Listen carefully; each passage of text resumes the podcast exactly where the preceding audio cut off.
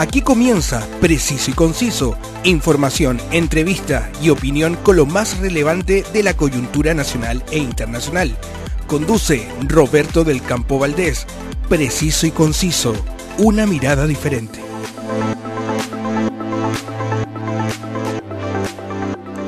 Muchas gracias a todos los nuevos suscriptores que se están prendiendo a la sintonía de este podcast que revisa los diferentes temas de la actualidad lo que está pasando en Chile y el mundo, acá lo comentamos y lo analizamos en la voz de sus protagonistas. Desde Santiago de Chile puedo llegar a todos sus dispositivos gracias al alto auspicio de mis amigos del Circo de Pastelito y Tachuela Chico, que se están alistando para estrenar el 29 de junio en Mall Plaza Norte, ahí en Huechuraba. Muy pronto entradas a la venta para que disfrute junto a su familia de este espectáculo mágico y familiar. Y el sorprendente norte de Chile, de fama mundial, tiene atractivos que usted tiene que venir a conocer con un servicio de excelencia con precios a su alcance. Y eso solo se lo puede ofrecer Mortour, la mejor agencia de viajes y turismo que este año cumple 30 años de existencia. Conoce todo lo que te pueden ofrecer en www.mortour.cl. La actualidad tiene muchas miradas pero solo una realidad.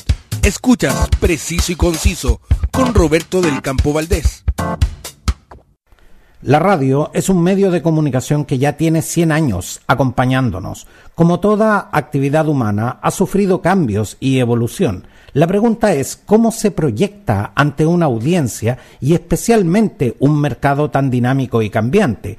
Para conversar sobre este tema, el periodista y ejecutivo de medios que ha trabajado en Perú y Colombia y actualmente lo hace en España, especialista en innovación y creador del podcast Mediaventurados. Desde Madrid, España, al teléfono Jorge Haley. Jorge, es un honor tenerte hoy acá en Preciso y Conciso. El honor es mío, Roberto, y poder estar conversando contigo y obviamente un gran abrazo para, para toda esa gran audiencia de Chile.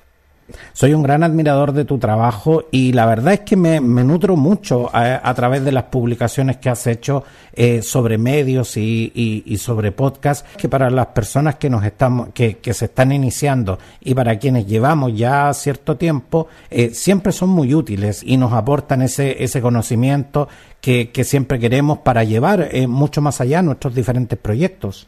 Bueno, yo te agradezco mucho, Roberto, y, que me des la oportunidad de hablar obviamente la industria, el mundo del audio, de la radio, son ámbitos apasionantes, ¿no? Y sobre todo porque estamos viendo y estamos viviendo, fundamentalmente con el podcasting, estamos viviendo como un momento donde, sobre todo público joven, que no está, no estaba ya muy conectado con el mundo radio, como consecuencia de justamente los accesos a la tecnología, a los smartphones. O sea, si uno mira, y, esto lo cuento como un dato, ¿no? A partir del, del surgimiento del iPhone en 2007, empezamos a ver que una generación, esa generación llamada generación Z, que nace, digamos, a partir del año 1996, empieza a conectarse, que ya se conectaba en una computadora en su casa, se conectaba a Internet, empieza a estar conectada de manera permanente a través de los teléfonos celulares. Esa generación eh, no llega a entrar, digamos, en eso que hoy llamamos túnel de conversión de oyente de radio, porque se va directamente hacia el mundo digital, hacia el teléfono celular, y para ellos la radio empieza a ser visto como algo viejo, como, como algo antiguo. Pero, ¿qué ocurre? En los últimos eh, cuatro o cinco años, si bien el podcasting tiene mucho más tiempo, empezamos a ver que se desarrolla con fuerza ese mercado del podcasting y hoy nos encontramos datos que nos están diciendo que mucha generación Z, que obviamente no entró a la radio, está entrando al audio a través del podcasting. Y, además eh, eh, el hecho de que hoy la tecnología eh, nos permite llevar estos dispositivos modernos que se pueden conectar a Internet donde quieran, porque yo que soy de la época en que la radio era literalmente un mueble dentro de la casa, la verdad es que eso supeditaba al hecho de que pudiéramos escuchar las transmisiones solamente dentro de la casa. ¿Se pudiera decir, Jorge, que hoy estamos viviendo la época dorada del, audio? A ver, la frase es muy bonita y obviamente para quienes estamos en, el ámbito del audio, es una frase que, que, gusta, ¿no? Vivimos la segunda edad de oro del audio. Yo no, no sé si considerar que realmente es así. Vos recién dijiste algo. Dijiste, hoy todos llevan la conectividad, o sea, en su teléfono celular, están prácticamente 24 horas conectados. Fíjate este dato. Fue en el año 1954 en que el primer dispositivo de medio de comunicación portable que se podía llevar encima fue la radio. Cuando se crea el transistor y esa radio que vos decías que estaba en la casa, que era un mueble antiguo, que era la de nuestros abuelos en muchos casos, bueno, esa, esa radio se convierte, gracias al desarrollo del transistor, en un dispositivo que se podía llevar en un bolsito o en el bolsillo. Y era, yo recuerdo de chico, década de los 70, ver que cuando, por ejemplo, tomaba el tren en Buenos Aires, había personas que iban sentadas en el tren o a veces en el bus, en el colectivo, iban sentadas con un audífono de color blanco. Ahora vienen todos blancos porque todo Apple lo puso blanco, pero hay que contarle a la gente que décadas atrás los audífonos que no eran estéreo, eran mono, se conectaban al dispositivo que era una radio del mismo tamaño más o menos de lo que hoy es un celular, solo que era más gorda. Pero tenía más o menos, o sea, tenía unos 8 centímetros de altura, había distintas marcas, quizás la más popular globalmente fue la Spica. La radio fue el primer medio absolutamente portátil. Y esto es curioso porque cuando hoy vemos esa conectividad, la llevamos encima en nuestros teléfonos celulares, no estamos consumiendo tanto, tanto audio porque la pantalla del teléfono celular nos ha generado una adicción a estar consumiendo permanentemente imágenes. Primero queremos ver, ¿no? luego queremos escuchar. Y eso es natural que nos ocurra así. Jorge, tú, al igual que yo, eres eh, eh, un apasionado de, la, de las comunicaciones al punto que has vivido y dirigido medios en cuatro países, has dado conferencias en, en nueve países y de hecho has sido consultor en, en, en once países. Pero, ¿en qué minuto te diste cuenta que más que generar un nuevo modelo de gestión de medios, lo que había que hacer era generar un cambio cultural de los medios tradicionales? Si le tengo que poner una fecha, mm, diría que fue en el año 1997, para ser bien precisos. 1997 barra 1998, cuando yo trabajaba en la radio, yo era muy joven, tendría 21 o 22 años, y eh, estaba trabajando en la radio y entré a trabajar en una empresa que se acababa de crear en la Argentina. Eran apenas seis personas. Yo fui la séptima contratación de esta compañía. Esa compañía se llamó Patagon.com. Esa compañía funcionó en Chile, funcionó en Estados Unidos. Fue uno de los mayores éxitos de Internet, de esa primera etapa de Internet. Y ahí fue donde, digamos, entré a ese, a ese universo digital y fue donde empecé a ver rápidamente cuando empezaban a desarrollarse los portales de contenido, que en esa época se llamaban los portales, ¿te acuerdas? Estaba el portal de Yahoo. ¿Y qué te ofrecían? Bueno, te ofrecían de todo, había contenidos, había cosas para buscar en Internet. Luego vino Google y lo cambió todo, pero en ese, en ese momento fue donde yo vi que ese comportamiento que estábamos empezando a tener, que era la posibilidad de comprarte una computadora, que era mucho más grande, no eran las portátiles de ahora, obviamente, te generaba una nueva forma de acceder al contenido y a la información. Y eso iba naturalmente a repercutir en otros ámbitos. Ya en el año 2000 en reuniones que tuve con gente de periódicos, ya yo recuerdo hablar con ellos y decirles, oigan, se tienen que ir a Internet, o sea, esto del papel, en la medida que la gente se compre computadoras, van a dejar de comprar el diario porque no es necesario, yo ya lo veo todo en Internet. Bueno, algo de eso pasó, ¿no? Jorge, cuando uno hace proyecciones hacia el futuro, muchas veces le acierta y, muchas veces también no le acierta. Pero en las proyecciones que tú hiciste en, esos años, ¿sientes que se alcanzaron esas proyecciones o definitivamente te quedaste corto con lo que iba a venir en los años siguientes? A ver, yo no, no me considero, Roberto, jamás me he considerado ni un futurólogo, ni tampoco leo las cartas, ni tiro el tarot. O sea, yo no hago nada de eso. Lo que siempre he hecho fue eh, opinar eh, con, mucha libertad y aportar eh, una, una visión basándome siempre con los elementos de información disponibles y aportando una dosis, creo también, de, bueno, un poquito a veces de creatividad o, de, o si querés también de de fantasía, ¿no? Ahora estamos hablando de la inteligencia artificial. Yo muchas veces digo, claro, yo quizás si me dedicara al cine, a lo mejor hubiese hecho cosas de ciencia ficción o algo así, porque con la información que tengo me gusta imaginar escenarios posibles de que conecta A con B y esto puede generar un nuevo escenario.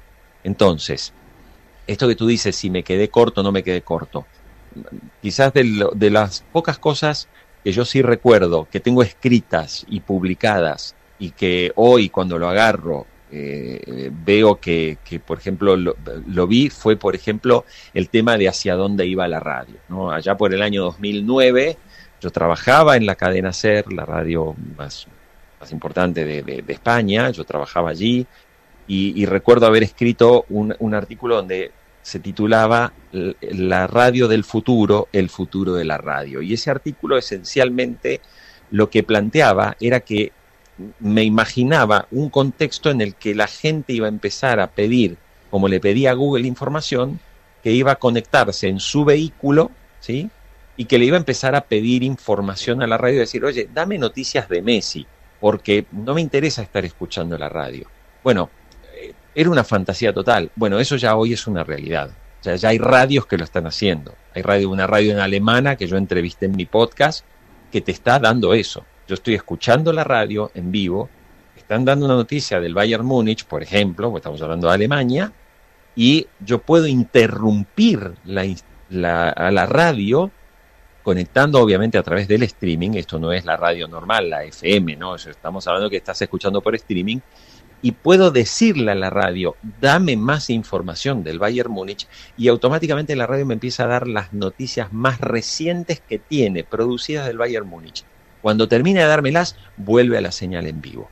Bueno, eso, por ejemplo, yo lo escribí hace muchos años, ya hace 14 años, hoy es una hoy ya es una realidad. La radio se está todavía resistiendo a dar esos pasos para convertirse y que no le pase lo que le pasó a los periódicos, que no querían dejar de salir en papel porque decían que el papel no se iba a acabar. Y bueno, hoy estoy escuchando a gente que dice, no, la radio tiene para 30 o 40 años más. Mira, yo no lo sé, yo no creo la radio tal como es hoy tenga para 30 años más la verdad es que una proyección tan larga, yo tampoco me atrevería a decir que, tiene tanto tiempo, sobre todo eh, en una época en que los cambios se generan a una velocidad que es mucho mayor a la que con la que nosotros crecimos, por ejemplo. Exactamente, pero ejecutivos, eh, importantes radios de Sudamérica con los que yo, bueno, en algunos he trabajado y con otros he conversado mucho, por ejemplo, te dicen que la FM ¿sí? La tecnología de FM, la tecnología de FM. Acá para la FM todavía tenemos para 25 o 30 años más. Yo decía, no muchachos, perdónenme, pero yo veo que a la FM le quedan 6, 7 años, como mucho. ¿Por qué? Porque, repito lo que expliqué hace un ratito. Yo no soy un futurólogo, hago simplemente un análisis del contexto, eh, del contexto presente si cada día más personas están conectadas a través de un smartphone a Internet, esas personas empiezan a utilizar Internet en su teléfono celular con imágenes, audio, fotografías, redes sociales, empiezan a utilizar el teléfono celular como principal elemento de no solo de comunicación, sino de información y de entretenimiento. Entonces, cuando em, se convierte en ese primer elemento, automáticamente vas a dejar otros. ¿Y qué es lo que estamos viendo? No lo digo yo, lo dicen todos los estudios en el mundo. En los Estados Unidos, donde la televisión fue el amo y señor de los medios de comunicación históricamente, hoy la radio está superando a la televisión en los Estados Unidos, la radio. Ahora eso quiere decir que la radio le va mejor. No, es que se abandonó más rápido la televisión, pero la radio se va a ir abandonando al menos el formato tal como lo conocemos hoy y lo consumimos hoy. Yo no estoy diciendo va a desaparecer la radio. Lo que estoy diciendo es que va a cambiar la forma de consumir y creo que esta manera de transmitir en una señal a través de una frecuencia modulada, no creo que sea así en los próximos años. Creo que primero la gente se va a ir más al mundo digital por IP o por streaming y segundo, la gente nos hemos acostumbrado todos a un formato muy personalizado. Es, ya no quiero que me sorprendas, dame lo que te pido. ¿Sí? O sea, yo quiero ahora que me digas esto, yo quiero ver ahora una serie, no quiero prender la tele para ver qué hay. Y esto es lo que todos estamos haciendo, Roberto, en nuestro comportamiento, que va a llegar naturalmente a la radio. Jorge, no quisiera dejar pasar este punto porque tú te desempeñaste como gerente en RSN en, en Colombia y en RPP en Perú. Fuiste director de Infobae y en 2007 fuiste contratado por el grupo Prisa en, en España para ocupar el cargo de director de cadenaser.com. En todos estos medios, tú lideraste importantes procesos de transformación digital, pero en medios con esta trayectoria, Jorge, ¿cuán resistidos pueden llegar justamente a ser los cambios que tú planteas? Lo que pude, lo que pude ver con la experiencia de pasar, de vivir en cuatro países y de trabajar en compañías en esos países en puestos gerenciales, una empresa cambia, se transforma o se moderniza cuando lo decide su accionista o sus accionistas. Tú puedes llevar a los mejores ejecutivos formados con MBAs en Harvard y no sé qué, que tú los llevas a una compañía donde el dueño o los dueños de la compañía no quieren cambiar, olvídate, no va a poder hacer nada. Las empresas donde se pudieron ejecutar cambios, por ejemplo, RPP.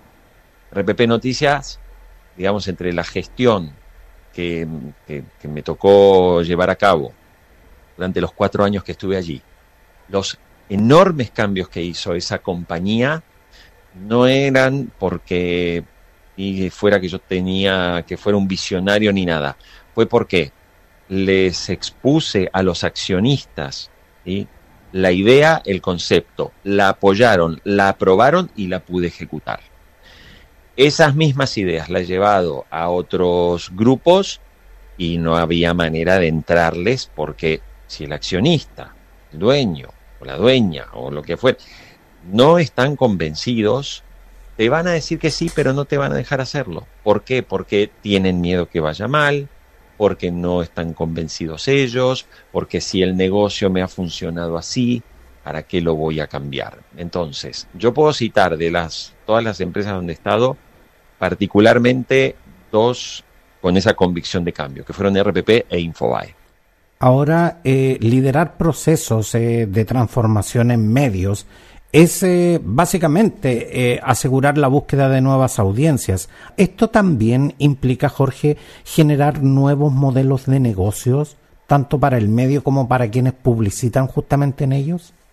Y no solamente eso, obviamente tú tienes que pensar en nuevos modelos de negocio, pero aquí creo que también hay un elemento importante, que cuando una, un medio tiene que cambiar y hay una decisión, hay algo que es clave. Tú no puedes cambiar y hacer algo distinto con la misma gente. Lo siento, o sea, lo que digo y quien escuche esto por ahí se tapa la boca y decir, qué horror, este señor quiere echar gente. No, no estoy diciendo que hay que echar gente. Pero mira, vamos a poner un ejemplo muy concreto ¿eh? y, muy, y muy, muy vigente. Messi se quedó sin club, ¿ya? ¿Alguien se imagina que Messi pueda ir a jugar a los Chicago Bulls como jugador de baloncesto, de básquet? Nadie se lo imagina. ¿Por qué? Porque Messi es un futbolista.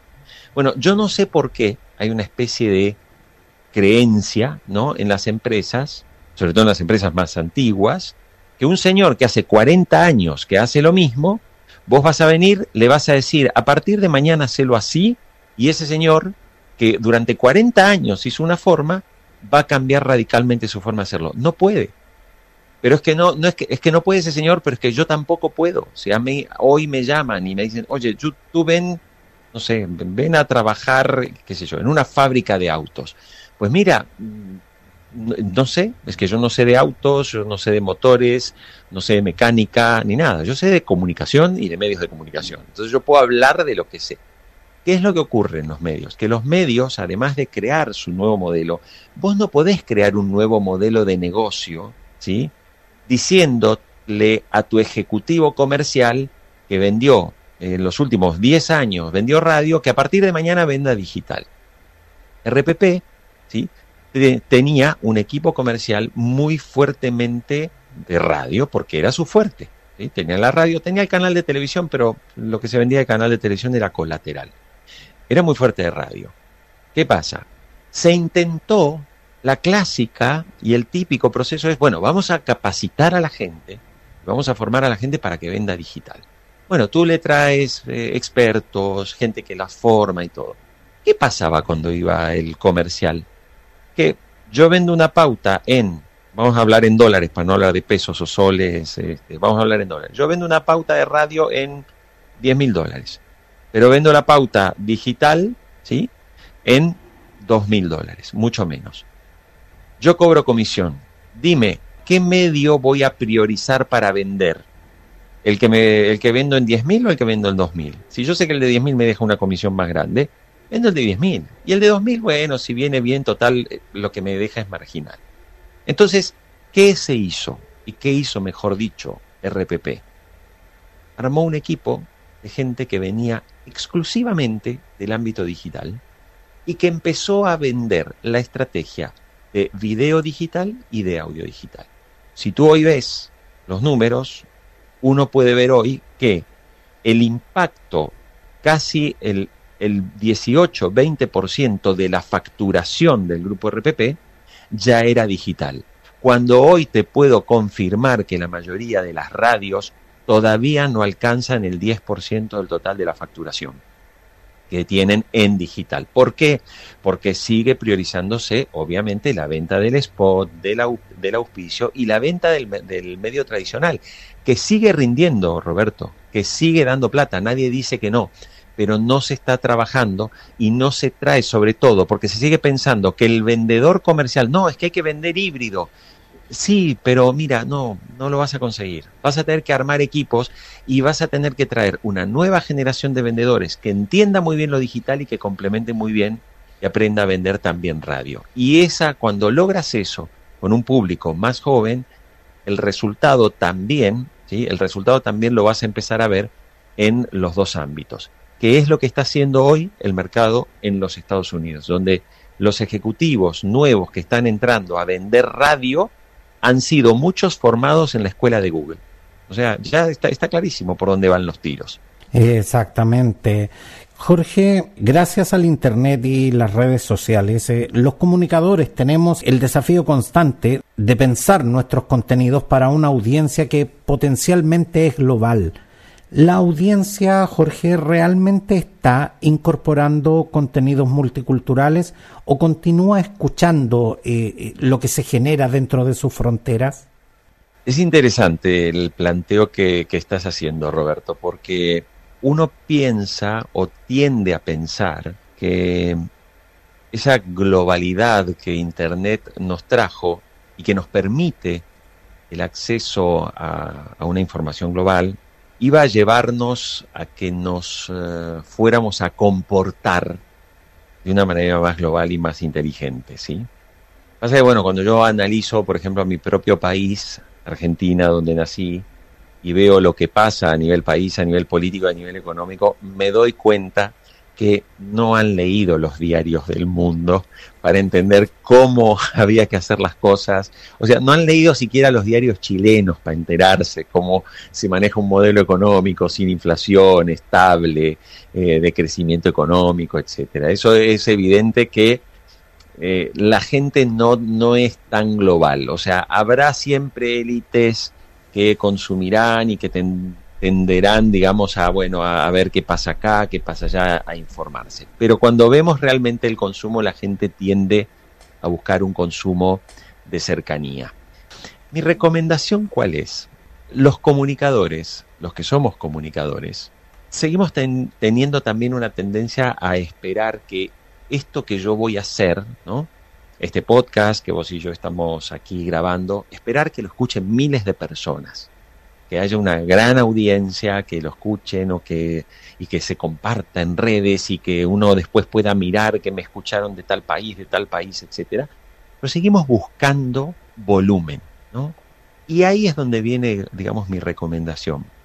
Es que en realidad hoy tenemos, también gracias a Internet y a esa globalidad, la posibilidad ya no de encontrar y de definir los perfiles de una audiencia con los estándares tradicionales, que eran hombre, mujer, edad, nivel socioeconómico, perfil demográfico y estas cosas que son con las que crecimos para determinar a las audiencias, pero que en realidad no era para determinar las audiencias, era para crear los grupos para poder vender publicidad que llegara masivamente para poder vender los productos que vendían las marcas, ¿sí? O sea, esa es, así es como llegamos a esa, a ese perfilamiento de, de la sociedad para poder vender publicidad y que de esa forma los medios armaban su target con, bueno, mira, mi audiencia es de eh, me escuchan jóvenes de 18 a 25 años, mayoritariamente hombres porque tengo programación deportiva y un poquito de mujeres porque pongo algo de música, eh, qué sé yo, de un soft pop, no sé, por decir cualquier cosa, Roberto. Entonces, ¿qué es lo que pasa? Que hoy eso no es más así. Es decir, si vas a producir como estás produciendo tú este podcast, como yo puedo producir Mediaventurados, eh, en su cuarta temporada, que dentro de poquito va a estar disponible. O sea, cuando vamos a hacer esto, lo que tenemos que pensar ya son en tópicos claramente definidos de intereses, ¿sí? O sea, tópicos de interés. Entonces, yo me puedo encontrar ya no pensar en audiencia hombre, mujer, edad, no sé qué, sino cuáles son los tópicos que le interesan a personas que ya no solo están en mi cercanía y mi lugar, porque el consumo puede ser global, pero que sí, como comunicador, puedo convertirme en un vehículo que conecte y construya una especie de comunidad alrededor de esos tópicos y generar una forma, digamos, de, de, canalizar a través del contenido que yo genero, de canalizar a un tipo de usuario que tienen esos puntos en común, que pueden estar en distintos países, en distintos lugares, pero que el punto de interés sea, punto, punto uno, el idioma, punto dos, la temática que desarrollo. Y eso te puede generar, quizás, no llegar a grandes audiencias y a grandes números, pero quizás puede llegar a 500 personas o a 1000 personas y que eso te permita crear alrededor de esa pequeña comunidad un modelo de negocios. Yo he conocido en, en todos estos años que, que, llevo haciendo podcast, yo he conocido mucha gente que ha emprendido en, en proyectos personales, algunos de muy buena calidad, pero que han abandonado en el camino justamente porque al revisar las cifras terminan diciendo es que mi podcast tiene una audiencia muy dispersa, no me escucha un gran volumen de personas y la verdad es que eh, esto como que no, no resulta rentable y al final se decepcionan y abandonan estos proyectos. Entonces, qué importante es lo que, es lo que nos acabas de, de señalar porque en definitiva, eh, hoy las audiencias se miden de otra manera y podemos eh, definitivamente llegar a un público que está esperando, que está ansioso de que le entreguemos estos contenidos, pero que en definitiva también eh, quienes estamos en esta actividad también tenemos que aprender a desarrollar un poco la paciencia en ese, en, en, ese aspecto, porque los resultados nunca son inmediatos. De eso se trata. al final de cuentas, hagas un podcast, tengas una newsletter, o si tienes un blog con contenidos, eh, o un perfil en tu red social, eh, tú al final tienes que dedicar tiempo. Muchas veces hay una especie de creencia de que con lo digital todo lo hago mucho más rápido y todo es mucho más fácil. Esto salió, se han hecho encuestas en distintos países. En Argentina eh, se hizo recientemente un estudio donde le preguntaban a chicos adolescentes qué querían ser y todos decían que querían ser youtubers. Claro, porque lo ven, no sé, lo ven a Ibai Llanos o lo ven a Luisito Comunica o ven a estos perfiles de personajes que se vuelven un poco mediáticos, que generan una comunidad alrededor y creen que esa construcción y ese señor que está ganando buena plata porque está haciendo publicidad, etcétera, creen que eso lo puede hacer cualquiera, primero. Segundo, tú puedes conseguir un momento, digamos, como decía Andy Warhol, ¿no? Tus 15 minutos de fama me hice youtuber, conseguí, tengo unas empresas que me están pagando, estoy ganando plata y no sé qué. Pero si tú miras, yo desafío a mucha gente a que simplemente haga un ejercicio de memoria y empiece a recordar cuántos de estos personajes en Chile, en Argentina, en México, en Colombia, en España, aparecieron en un momento, tuvieron su minuto de fama y hoy, yo, miren, yo recuerdo a Hola, soy Germán el youtuber que en su momento, y lo voy a poner, esto ocurrió de verdad en la Feria del Libro de Bogotá, Mario Vargas Llosa tenía una cola de 100 personas para firmar su último libro, su última novela, y Hola Soy Germán, un youtuber que hacía chistes en YouTube, tenía prácticamente 5.000 personas queriendo hacer firmar su libro y colapsada la Feria del Libro de Bogotá. O sea, un youtuber versus Mario Vargas Llosa. Podemos hacer una crítica si el mundo está loco, esa es otra cuestión, pero es evidente que esos momentos fulgurantes se pueden dar, pero la gente tiene que pensar que primero, los que lo van a conseguir son muy pocos. Segundo, muchos de los que los consiguen, su periodo de permanencia, su periodo de permanencia, eh, es un periodo generalmente bastante corto. Exactamente, como, como, como dice el viejo adagio, lo que fácil llega muchas veces eh, fácil se va y a veces este éxito tan, tan explosivo sucede lo que tú nos acabas de decir, eh, que en definitiva dura, dura muy poco. Hay mucha gente que también eh, se inicia en este tipo de proyectos pensando en que va a ganar fama y fortuna, digamos, de una manera muy fácil y la verdad es que esto, como cualquier actividad, requiere dedicación, requiere disciplina, requiere una rigurosidad y si bien es cierto, todos podemos jugar al fútbol, pero no todos nos vamos a convertir en Messi o nos vamos a convertir en Alexis Sánchez. Entonces, la verdad es que en ese sentido también eh, eh, es bueno traer eh, a este tipo de conversaciones una buena dosis de realidad también. Porque le pasa a mucha gente. Uno se pone a ver videos, ¿no? Los videos tutoriales. Ahora están los tutoriales de ¿cómo hago esto? ¿Cómo hago lo otro? Y ni te digo los que están vendiendo cursos que por 10 dólares, que por 15 dólares te voy a convertir en un genio del marketing. A ver, por favor, esto se lo digo a la gente, eh, digamos, esto es un, digamos, son trampas, digamos, para, para pillar a la gente en su, en su ilusión por un lado, también en parte en la inocencia del desconocimiento y sobre todo enganchar a muchas muchas personas de repente gente joven que tiene menos experiencia de vida, que dicen, ay, me voy a hacer el curso de este que me vale 100 dólares y por este curso yo me voy a convertir después en el, en el hola, soy Germán del momento. O sea, no, no hay nada que, no, no hay nada de esto. Primero, si alguien quiere y se va a dedicar, obviamente, y esto ya lo digo como alguien que viene de la comunicación y que es un profesional de la comunicación, es tú piensen en estudiar, ¿sí? Traten de seguir una carrera. O sea, no sé, hagan ingeniería, hagan, o sea, lo que les guste, ¿sí? Como una carrera que les guste. Cuando la terminen, les recomiendo que hagan una especialización en comunicación. ¿Por qué? Porque si ustedes son buenos ingenieros, pero son malos comunicando, les va a costar mucho vender sus servicios a buen precio para que les paguen por el talento que tienen. Si aprendes a comunicar, ¿sí? cuando te vuelves un profesional en lo tuyo y aprendes a comunicar bien, pues la probabilidad de éxito va a ser mayor. Digamos, nadie consigue ser ingeniero, ni nadie va a ser Messi mirando los videos de Messi pateando tiro libres. Porque yo puedo ver los videos y decir, ah, mira cómo le pega a Messi, le voy a pegar igual. No, no le voy a poder pegar igual.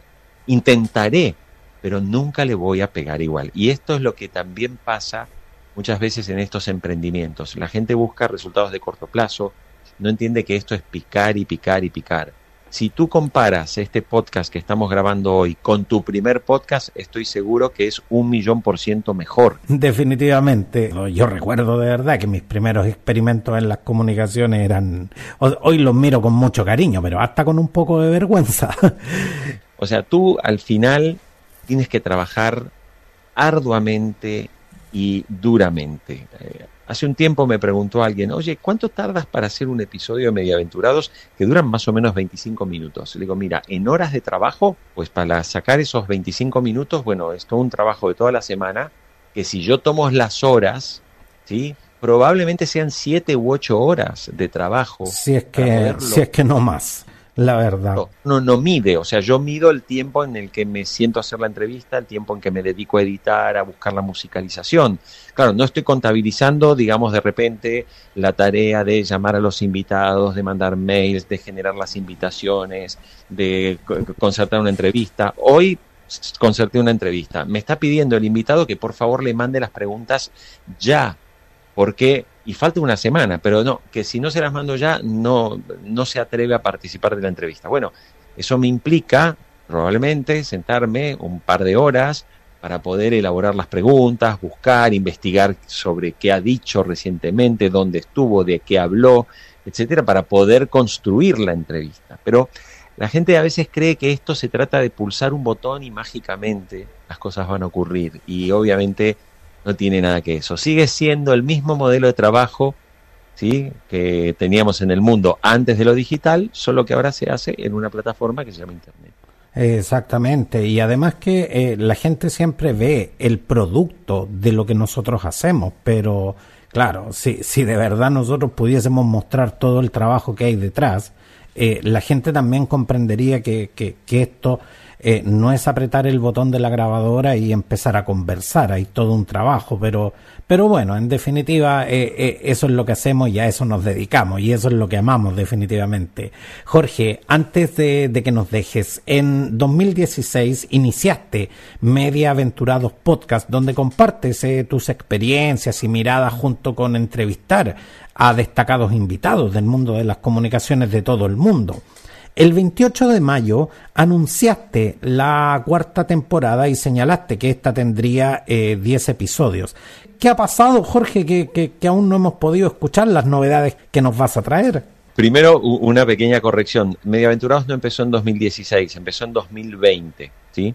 En realidad, en 2016 se concibió la idea de que iba a ser un podcast llamado Mediaventurados, pero, eh, mm, y, esto lo cuento porque eh, es hasta simpático, mandé a comprar a Estados Unidos, me compré una consola de sonido, me compré dos buenos micrófonos, me compré cables, o sea, me compré todo porque me iba a, iba a empezar un podcast en el año 2016. Bueno, todo estuvo guardado hasta que lo desempolvé en 2020 en medio de la pandemia, que justamente al estar en mi casa pudiendo, digamos, disponer de más tiempo, de no salir a la calle, pude encontrar el tiempo para arrancar Mediaventurados. O sea, Mediaventurados Podcast empezó en 2020. El podcast que imagina la nueva radio, la radio que viene, la transformación y la disrupción. Porque ya esta cuarta temporada va a estar mucho más enfocada en hablar justamente de la experimentación de nuevas formas de hacer radio.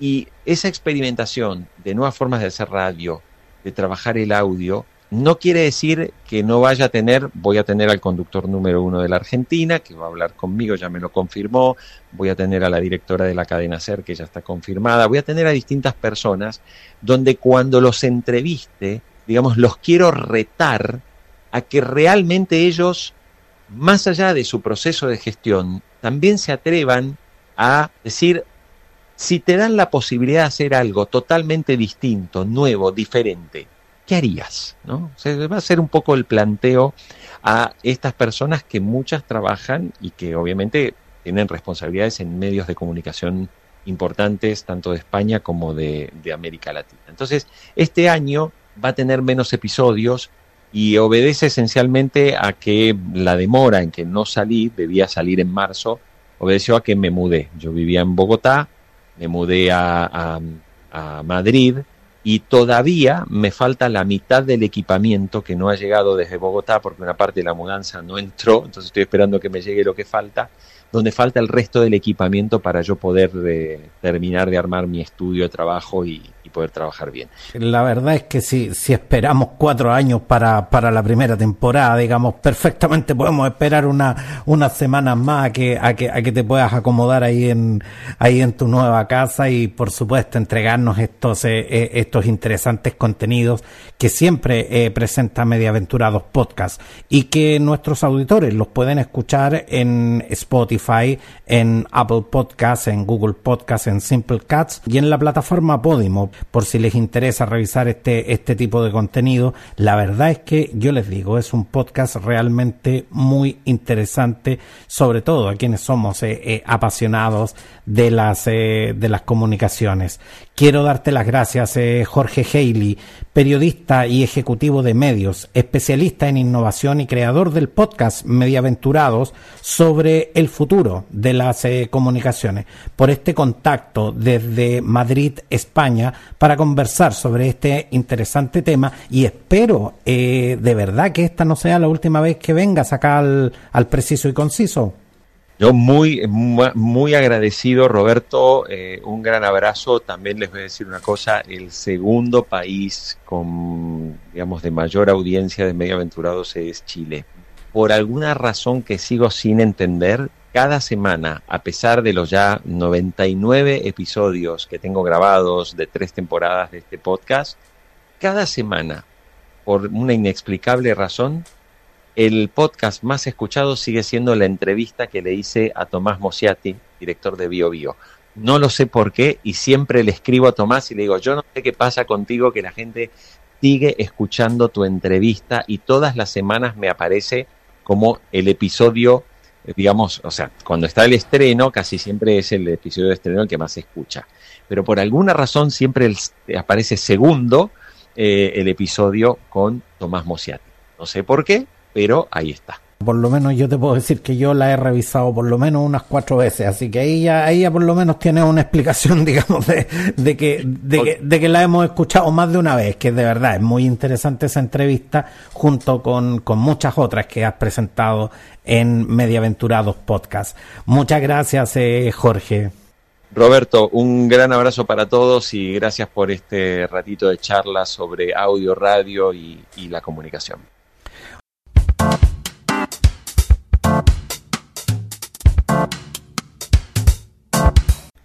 Si llegaste hasta aquí es porque sin duda encontraste interesante este contenido. Si quieres escuchar más ediciones de Preciso y Conciso, todas están disponibles en Spotify y en las más importantes plataformas de audio podcast. Si te gustó lo que escuchaste, ayúdame a llegar a más personas. Suscríbete y califica mi contenido en Spotify o en la plataforma que me estás escuchando. Sígueme en redes sociales donde me encuentras como preciso y conciso. Gracias por acompañarme y hasta la próxima.